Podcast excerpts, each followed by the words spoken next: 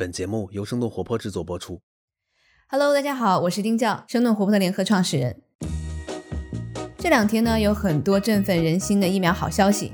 Pfizer and BioNTech reporting the first results from their phase three. 辉瑞和德国公司 BioNTech 共同研发的疫苗有百分之九十的有效性。Moderna's vaccine was found to be nearly 95%. Moderna 公司公布了疫苗三期临床的中期分析结果，其有效性也高达百分之九十四点五。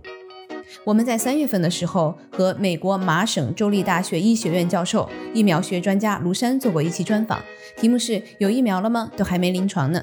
当时我们聊到了疫苗会在一两年内出来，现在仅时隔七个月，各大公司的疫苗的有效性已经达到了百分之九十以上，比一般流感疫苗百分之五十到六十的有效性还要高不少。这是否意味着我们能够彻底摆脱口罩了呢？除此之外，我们还有很多问题值得去探讨，比如 Moderna 和辉瑞，甚至是其他公司的疫苗，哪个疫苗更靠谱？临床三期试验最终的成功率有多少？什么时候我们普通人都能打上疫苗？在治疗上，现在有什么行之有效的方法和药物吗？那么，带着这些问题，我将会在明天品完的 Think 线上大会主持第一场 Fight Against COVID，也就是对抗疫情的环节。采访的嘉宾是我们之前采访过的卢山教授，以及吉利德高级科学家与斯坦福访问学者陈小吴博士。